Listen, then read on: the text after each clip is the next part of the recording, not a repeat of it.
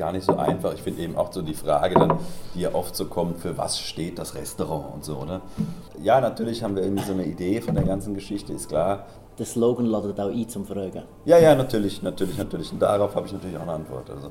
Dann klär doch den Gino gerade auf und Ja. mich auch. Also ist Okay. anders, ist jetzt aus, aus unserer Sicht jetzt nicht, nicht das Ding irgendwie, dass wir besser sind als andere und dass man hier speziell besser essen kann. Es ist mehr so darauf bezogen, wir schauen hin, was wir da auf die Teller geben, beziehungsweise wir, wir machen uns noch mehr Gedanken darüber. Also es geht nicht nur um Gastronomie, sondern es geht auch über den Tellerrand hinaus um das, was da draußen passiert, weil es ja auch, mittlerweile fließt das ja auch so ein bisschen zusammen. Das haben manche, sehen das nicht so, wir sehen das so, dass man als Restaurant auch eine Stellung hat, die man auch beziehen soll. Ja, ich finde, jeder Betrieb hat irgendwie eine Verantwortung auch, was er tut. Und ich finde auch ein Restaurant hat das. Das war lange Zeit so ein bisschen verpönt oder ist auch so eine Geschichte irgendwie, hey, da geht es doch drum irgendwie um einen Ort, an dem man sich vergnügt und bla und das soll nicht irgendeine Schwere haben und irgendwie ein Gewicht haben.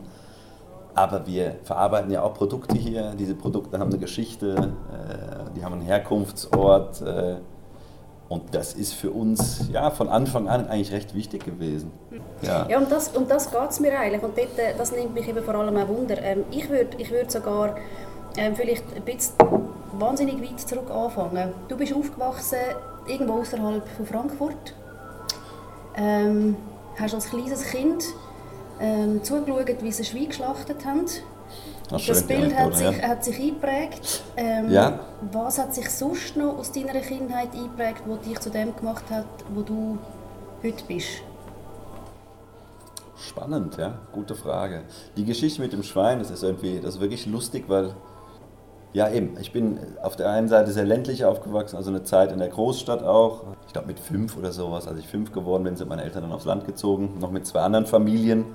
Ähm, das heißt, und die waren sehr jung, meine Eltern waren 19, als ich zur Welt kam. Das heißt, wir sind wir waren 24 dann, als sie äh, so, eine, so eine große WG gegründet haben, eigentlich auf dem Land. Also ein Haus gekauft, gemeinsam mit diesen drei Families. Äh, waren noch drei andere Kids mit dabei. Ähm, ich würde sagen, die Erfahrung hat mich schon auch geprägt. So diese Gemeinschaft, die da teilweise gut funktioniert hat, teilweise auch nicht so gut funktioniert hat. Also ich glaube, ich glaube, die ersten zwei Jahre oder sowas haben wir noch, oder ich glaube, vielleicht war es auch nur ein Jahr, haben wir noch zusammen in der, eine Gemeinschaftsküche gehabt und saßen an einem großen Tisch. Und dann irgendwann haben sich alle so in ihre äh, Wohnungen zurückgezogen, sozusagen in dem Haus.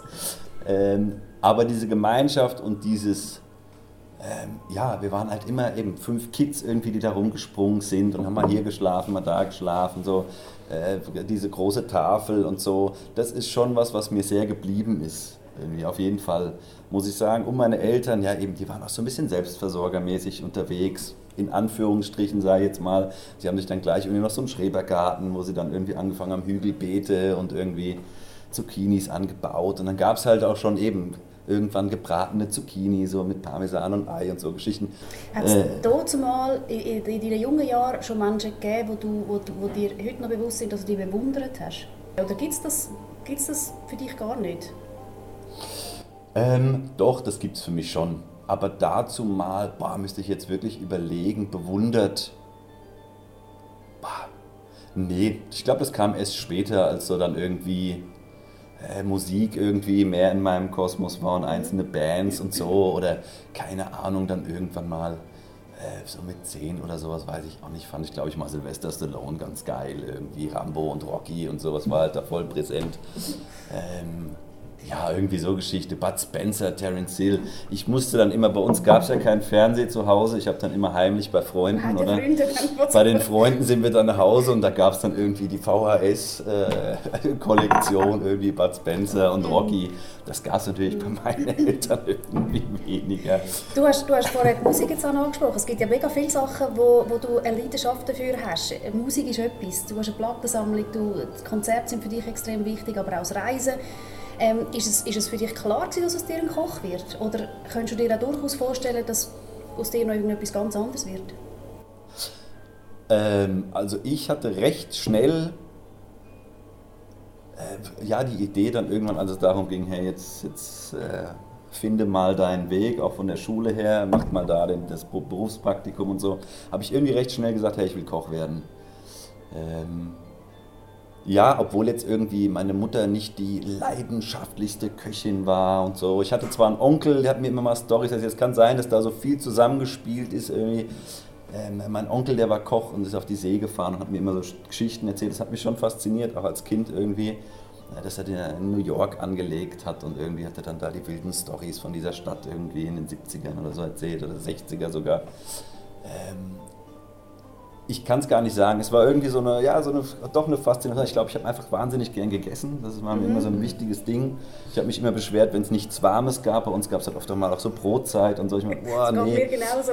Genau, und ich, ich glaube, so über das Essen und irgendwie durch die Liebe zum Essen bin ich ja. irgendwie eigentlich so, dann komm, ich mache das. Und dann habe ich dieses Praktikum gemacht in der Schule, in so einem gutbürgerlichen Ding, so das Beste bei uns da in der Gegend irgendwie. Äh, und das war, das hat mich total, ich fand es wahnsinnig toll irgendwie. Es war nur eine Woche irgendwie, wo man so morgens dann gekommen ist und so ein bisschen miterlebt hat, was da so läuft. Hey, ich fand es super, es hat mich irgendwie fasziniert, diese Welt und diese Köche irgendwie mit ihren Hüten und, und weiße gebügelte Uniform und so. Irgendwie, ich fand das hat mich irgendwie fasziniert. Bei dir, Gino, ist es ja, ist ja, ist ja gar keine Frage gewesen, ob du, ob du Koch wirst oder nicht. Das war mhm. für dich so nicht klar. Gewesen. Ja, schon. Was war der Auslöser? Gewesen? Warum ist das so klar? Gewesen? Bei uns ist Essen eigentlich immer zelebriert worden. Nicht eigentlich, ist immer zelebriert worden. Ähm, wir haben auch immer alles dürfen und eigentlich müssen probieren. Ähm, ich habe mega früh angefangen zu kochen, Ich weiß nicht, wie alt ich war, aber anscheinend sehr, sehr jung. Und von dem her, das Einzige, was ich noch hätte wollen, mal schnuppern, wäre Landschaftsgärtner gewesen. Aber dort habe ich die Lehrstelle nicht, also die Lehrstelle, Schnupperlehrstelle nicht bekommen. Und von dem her ist das wie, okay, wir machen jetzt einfach Kochen. Mhm. Was ist das Beste? Was ist das Beste am Koch sein? Das Beste am Koch sein? Puh. Hey, du hast würde ich sagen, oder es ist ein Beruf, wo du ein sehr direktes Feedback hast, ob du deine Arbeit gut machst oder nicht. Und du kannst da sehr schnell Bestätigung holen für dich selber und für dein Kreative, würde ich jetzt mal sagen. Ähm, ich würde oder bin ziemlich sicher, dass es eine Hassliebe ist, der Beruf, weil es auf der einen Seite sehr schön kann sein, aber es kann auch sehr beschissen sein. Einfach, ja, Arbeitszeiten, Lohn, sind alles so Sachen, ja, wo irgendwo, wo jetzt sicher, äh, wo man sicher langsam sich überlegen und hinterfragen, ist es wirklich das? Ich denke, die Krise hat das auch ein bisschen aufgezeigt, wie äh, fragil das ganze Gerüst irgendwie noch ist oder wie viel Bock das die Leute noch drauf haben. Mhm. Ähm, aber es ist ein mega, ein sehr erfüllender Beruf, sehr ein zerrender Beruf, ein eigener Kosmos, würde ich mal sagen. Mhm. Von verrückten Menschen, die mhm. aber ganz viele schöne Ideen haben, die ja, Magie auf den Teller bringen auch viel Scheiß auf den Teller bringen. Aber hey, ich glaube, es ist äh, mega spannend, was passiert in der Gastronomie. Mega. Und es ist nicht mehr, ich glaube, so das Gesamterlebnis wird immer mehr kommen und es ist nicht mehr nur das, was auf dem Teller passiert, sondern das auch rundum. Und wenn du das schaffst, dann ist es, ist es etwas Spezielles. Das mit dem Rundum, ähm, du sprichst vielleicht allgemein das Ambiente oder, oder mhm. was einem geboten wird da, ähm, aber bei mir kommt da auch so ein bisschen der, der Punkt auf, dass euch beiden ist es gelungen, dass ihr ähm, euer gutes Netzwerk aufgebaut habt mit Produzenten. Wie ist euch das gelungen? Eben, bei uns ging es eh von Anfang an ging's darum, okay, Nachhaltigkeit, was heißt das genau? Ähm, so wenig wie möglich wegschmeißen, also die Food Waste-Geschichte, was, was heißt das, wo können wir da ansetzen? Ähm, ich bin als erstes Mal, ich weiß noch, zum äh, zum Kollege gegangen, der war damals Küchenchef im Neumarkt gewesen und Neumarkt war ja auch so eins der äh, Restaurants in der Stadt, würde ich sagen, die so sehr regional gearbeitet haben, sehr produzentenbezogen. Ähm, und ich bin zum Ralf gegangen und gemeint, hey, wir machen jetzt da ein Restaurant auf und so, hast du nicht irgendwie noch mal ein paar Tipps?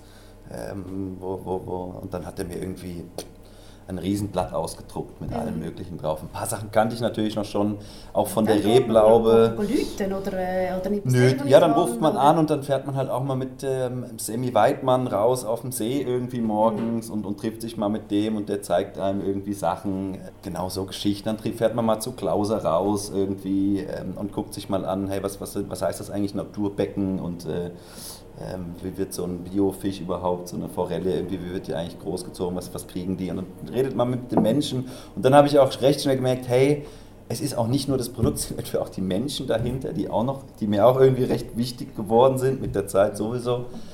Ähm, und so hat sich das ergeben. Eben, dann hört man noch von anderen Leuten, natürlich über Austausch mit anderen Köchen. Ähm, und ich glaube, die Leute werden auch an dich, sie kommen auch an dich an. Mhm. es ist wie so, wenn du die gleiche Philosophie teilst, kommen auch viele Leute an dich an, die die gleiche Philosophie teilen. Oder wo wie dir eigentlich ihre, ja, ihre Passion irgendwie weitergeben oder? Mhm. Und wenn das Produkt, sie wissen, ihr Produkt, wo sie mega viel Leidenschaft und Herzblut reinstecken, wird, mit dir mit der, oder wird bei dir mit der gleichen mhm. Sorgfalt mhm. verarbeitet. Mhm. Oder? Mhm. Und auch wertgeschätzt schlussendlich. Das ist ja jetzt langsam erst entstanden. Das gibt jetzt eine recht junge Bewegung, würde ich auch sagen, dass auch junge Menschen jetzt äh, wieder sagen, hey, ich will, ich will Landwirtschaft betreiben, ich will die anders betreiben. Mhm. Ähm, und es ist natürlich ein, ja, dann auch ein anderer Austausch mit, mit, mit jüngeren Menschen, dann so auf Augenhöhe, als der alte Bauer irgendwie, der noch sein Kram. Ich finde irgendwie, da ist, da ist was entstanden irgendwie, was ich, was ich was, was wunderschön ist irgendwie. Und jetzt natürlich auch immer mehr Restaurants das erkannt haben, auch die Qualität, glaube ich, erkannt haben der Produkte, die anders sind. Was ist das richtige Maß an Konsequenz in einer Küche, wenn man ähm, nachhaltig sein Label war, war ein Ding, mittlerweile habe hab ich mich da auch geöffnet. am Anfang, das war so ein bisschen am Anfang die Orientierung da gab es auch noch nicht viel, was ich wusste. Das ist auch so was, was ich mir jetzt erarbeitet habe mit der Zeit, zu sagen, hey, äh, die Knospe ist jetzt nicht irgendwie der heilige Gral oder sowas. Aber eben, wo, wo, was, wie weit muss für euch Konsequenz gehen, wenn man will, ein äh, klares Profil und ein, klares, eine klare Haltung hat in der Küche? Ich finde, die Saison ist für mich Mega. so das Wichtigste. Und da muss man dann schon, wenn man sich das irgendwann so gesteckt hat, und ich finde es aber auch eine, mittlerweile einfach eine schöne Herausforderung. Ich möchte es auch gar nicht mehr anders. Es ist wie so ein. mega normal. Also das lebe ich auch normal zu Hause. Ich kaufe mir jetzt auch zu Hause dann nicht irgendwie die Erdbeeren irgendwie im Dezember. Das, auch wenn mein Sohn da steht und sagt, er will jetzt gerne Erdbeere essen, das hatte ich dem letzten. Ich sag einfach. Und das ist aber schwierig ihm zu erklären, da kann ich auch Leute können vielleicht auch später. Nein, es ist, ähm, ich, ich weiß auch nicht, ich kann das auch gar nicht mehr. Es ist wie so, für mich ist das wie so eine logische Geschichte. Mhm. Das ist ja von dir, das, ist ja von dir schon drin, da drin schon eine klare Vorgabe gewesen, weil du es vorgelebt hast. Du bist ähm, im Herbst 21 dazugekommen. August, ja, August. Ja. Und von dir weiss ich, dass Design eine grosse Rolle spielt, dass Visuelle eine grosse Rolle spielt. Hast du das Marmit-Magazin? ich habe alles eingelesen, was ich gefunden habe, ah, ich finde den super jetzt, ähm, ja, mich interessiert ein bisschen, äh, zum einen, ähm, wie ihr zwei euch arrangiert habt mit mhm. dem, weil du hast vielleicht ganz einen anderen oder vielleicht einen stärkeren visuellen Anspruch. Ich bin, da, ich bin glaube da auch noch ein bisschen noch ein bisschen pickier, würde ich jetzt mal sagen. Ich finde wie, oder wie kann ich das sagen, dass es nicht völlig schräg klingt? Oder wie würdest du das sagen?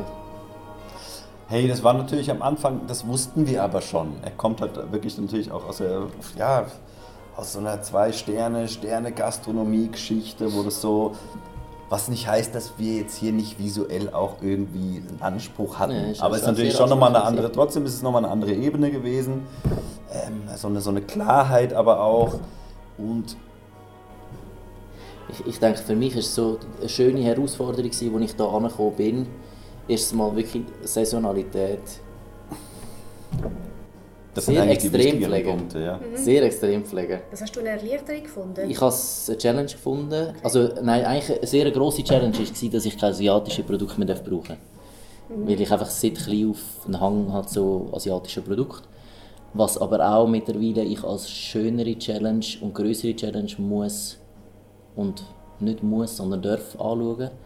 Ähm, weil es einfach mega, mega schön ist, was das Land hergibt schlussendlich. Und auch wenn ich jetzt so andere Speiskarten anschaue und ich im Winter Kräuter auf der Speiskarte sehe, dann denke ich mir wie so, okay, hast du äh, deine Münze von Marokko oder...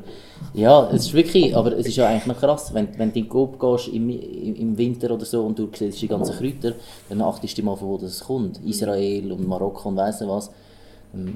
Das ist nicht Saison schlussendlich. Und dann ist dir wie auch klar, okay, du kannst jetzt einfach im Winter nicht Schnittlauchöl machen oder äh, einen Kräutersalat im Winter, wo hast du die Kräutchen? Mhm. Oder? Und das ist für mich mittlerweile Saison. Und dann ist für, für mich auch klar verständlich, dass vielleicht eine Küche im Winter ein bisschen schwerer daherkommt. Ähm, oder auch dort dir eine Challenge daraus machst, okay, wie kannst du vielleicht mit herzhafteren Produkten, wie jetzt Wurzelgemüse oder Kohl etc., wie kannst du dort immer noch eine schöne Lichte reinbringen, mhm. aber dass es trotzdem, und, und da irgendwie so, dass es spannend ist, mhm. oder? Hat das für dich Mut gebraucht, ähm, dich auf, auf den Franz einzulassen, mit dem Wissen, dass äh, du die ganze Klaviatur kannst brauchen Nein, Mut. Ich habe erst im Nachhinein gemerkt, dass es. dass es nein, der, der Mut, um da anfangen, nein, überhaupt nicht. Ich bin noch mega relaxed vor allem. Ich habe noch die, den Yoga-Lehrer gemacht, zwischen Altistelle und Franz. Mit, mit, mit ich bin so zen, bin ich da noch Und dann, nein, hey, und dann habe ich gemerkt, okay, es ist, kann, doch noch, kann doch noch schwierig sein. Ich habe auch, gerne mit Zitrus gekocht, aber dann wie auch gemerkt, so, hey, ja, es muss vielleicht gar nicht mehr überall Zitronensaft oder Zitronenzest dran sein. Also es ist ja für mich auch ein mega Wandel passiert, aber wo auch viel mehr Verständnis irgendwie mir gegeben hat für, für Gericht oder für, für, für Lebensmittel schlussendlich. Oder ich kann es auch nochmal anders anschauen. Eben muss jetzt überall Zitronen drin sein, die nachher voll overpowering ist und eigentlich so die Main Ingredients gar nicht mehr schmeckst. Mhm. Oder? Und mhm. das ist so, ja. Äh, du kommst halt einfach so, oder was wir gemerkt haben, es ist, einfach ein anderer Stil gewesen auch, den Mega du vorher gekocht hast. Mega und wir haben halt gesagt, hey, wir haben uns jetzt irgendwie, es ist trotzdem der Franz, für den du jetzt hier kochst, oder wir wollen nicht irgendwie da komplett alles über den Haufen werfen und haben einfach nochmal so ein bisschen das, ja, so ein bisschen ein Territorium gesteckt, sage ich mal irgendwie so. Aber ich finde, äh, Gino hat es eigentlich auch relativ schnell ge ge geöffnet und hat irgendwie, ja, ähm, ja, ich fand es jetzt, ja, es war schon am Anfang, war es vielleicht so ein bisschen, haben wir uns super aneinander range, es war so ein langsames Rantasten mhm. irgendwie und gucken. Mhm. Als ich beim Sergio Hermann war, bin, dort hast du halt überall wirklich, oder hast viel mit Zitrus geschafft. Das ist eigentlich so meine Küche. Meine, das wäre, glaube ich, so, denke ich, meine eigene Küche oder ist sie einfach sehr gerne so. Ja, es ist wie so ein Finden für mich selber, glaube ich. Oder es gefunden haben. Oder was auch immer. Also es gibt ja tolle andere Sachen wie Verschi oder so. Ich nehme an, genau. also das wird das ist auch wieder so, sicher... Ähm... Das ist auch wieder ein Megapunkt. Eben, du, wie gibst du Säure? Ist es nur Essig, Essig Marinade? Ähm, ist es ein Verschü? Ist es Zitrus? Ist es, keine Ahnung, vielleicht Milchsäure? Mhm. Das, es, gibt so viel, ja, es gibt so viele Sachen, wo du einfach dir auch, du musst dir wie da innen nochmal mehr einen Kopf machen, was bringst du in welches Gericht rein. Mhm. Oder wie willst du Akzent setzen. Mhm. Und das nochmal zum Visuellen. Mir ist es auch wichtig und ich genieße auch schön angerichtete Teller. Ähm, dann kommt einfach nochmal so der Faktor dazu, bringt es einem Gast mehr, wenn jetzt irgendwie noch das Kräutchen drauf ist. Oder wenn es so oder so angerichtet ist, bringt es dann den Service überhaupt noch so angerichtet zum Tisch. Das ist auch immer so etwas, dass wir Köche nicht über, über den Pass hinaus denken, oder?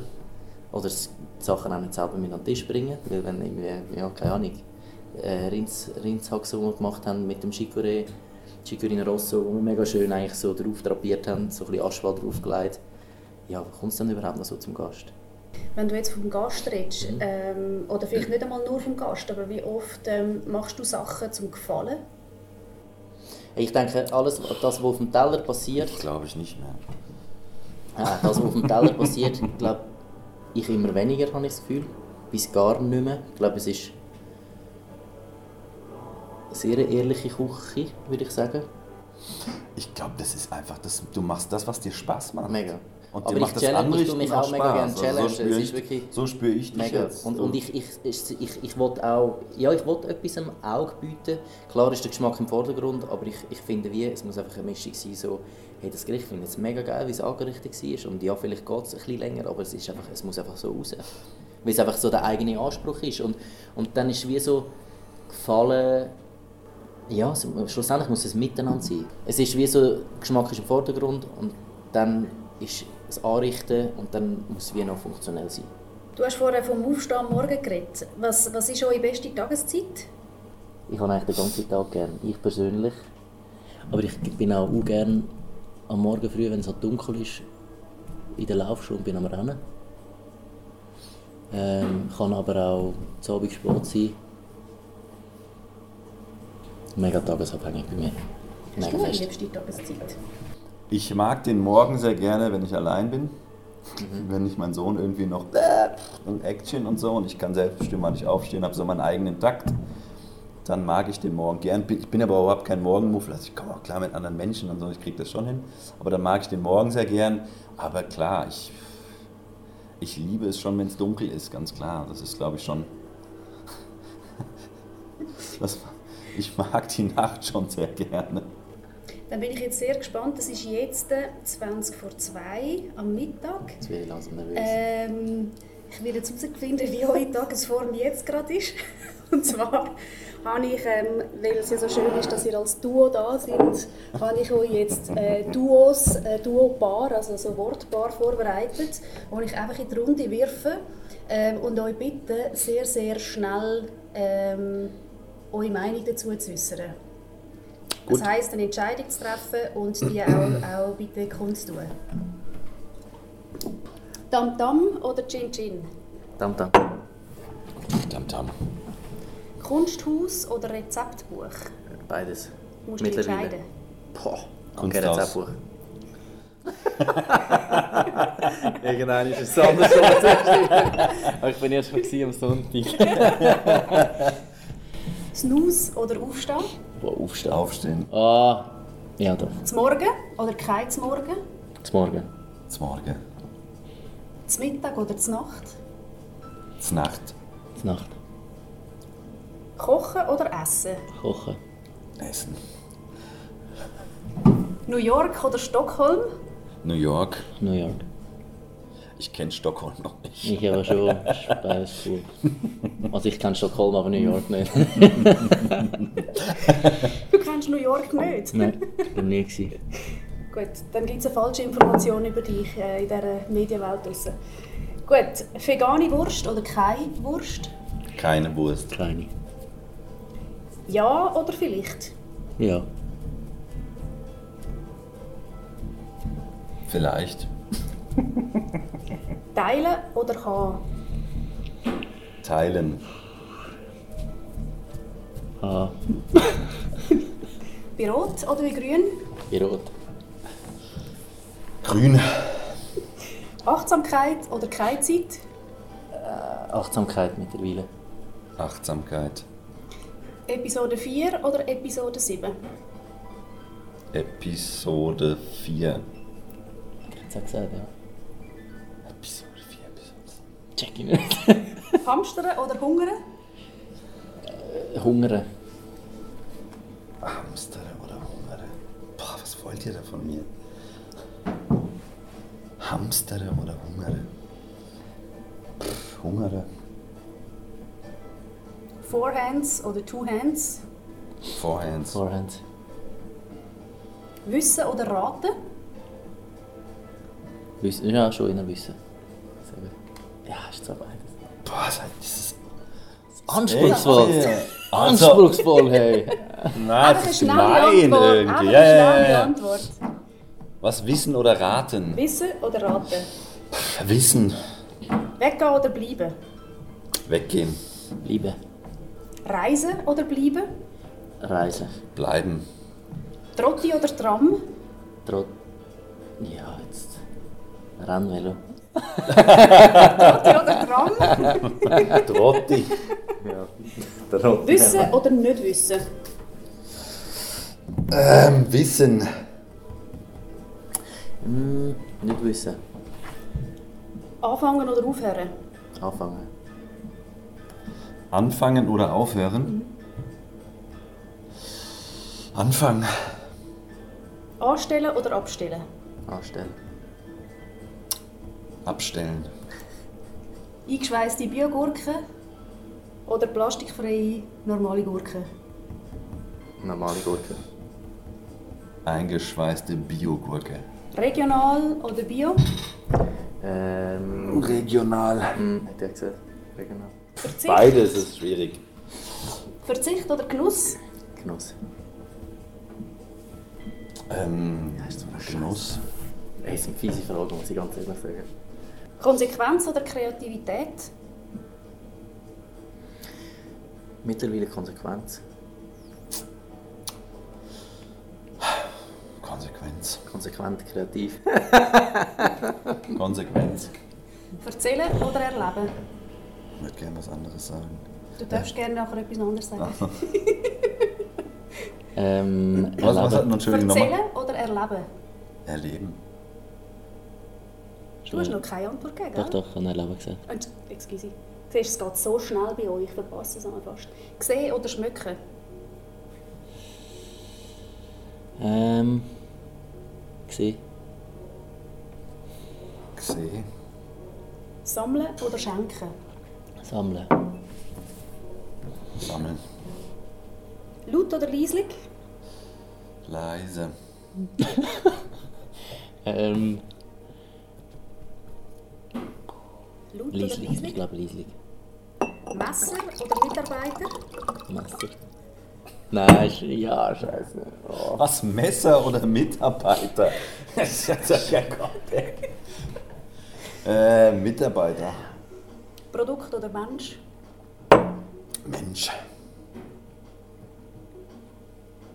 Immer mehr Menschen. So, jetzt haben wir euch gut durch die 30 Fragen. Sind es 30 Was für eine Charaktereigenschaft hat dich am stärksten geprägt auf dem Weg, wo du bis heute gemacht hast? Ja, ich glaube schon noch die Leidenschaft, würde ich sagen.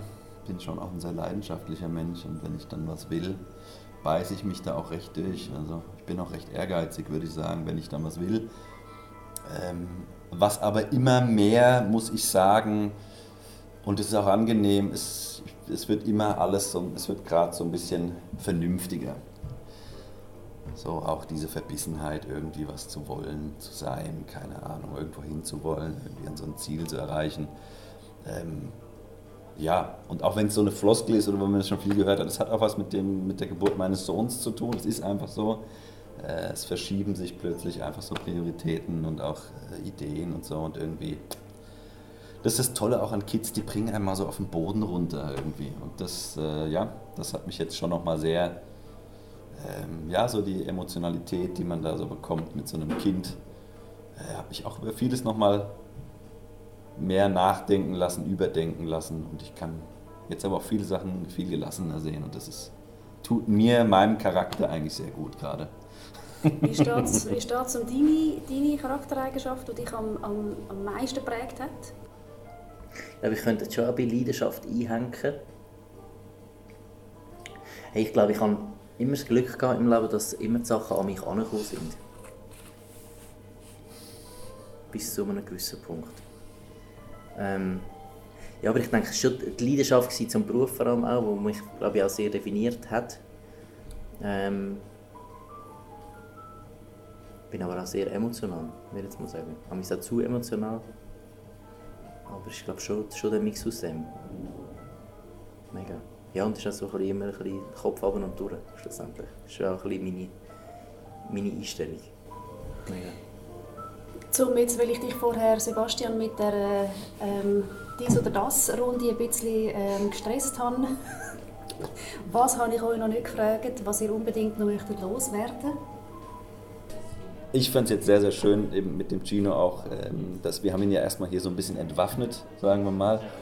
Und ähm, der kocht auch super ohne seine Waffen, die er vorher hatte. Das, hört kann ich nur sagen. nicht, weil er gerade vom Tisch aufgestanden ist. Ähm, das Telefon geht nicht, aber jetzt, jetzt ähm, passen mir auch die Sätze. Ich habe gerade gesagt, wir haben dich hier so ein bisschen entwaffnet. Und was man aber merkt, ist, dass der Typ auch ohne seine Waffen wahnsinnig gut kocht. Also, und das ist noch interessant. Ich habe mir jetzt einfach die anderen Waffen ja, er hat sich schnell andere Waffen suchen können und nimmt die jetzt.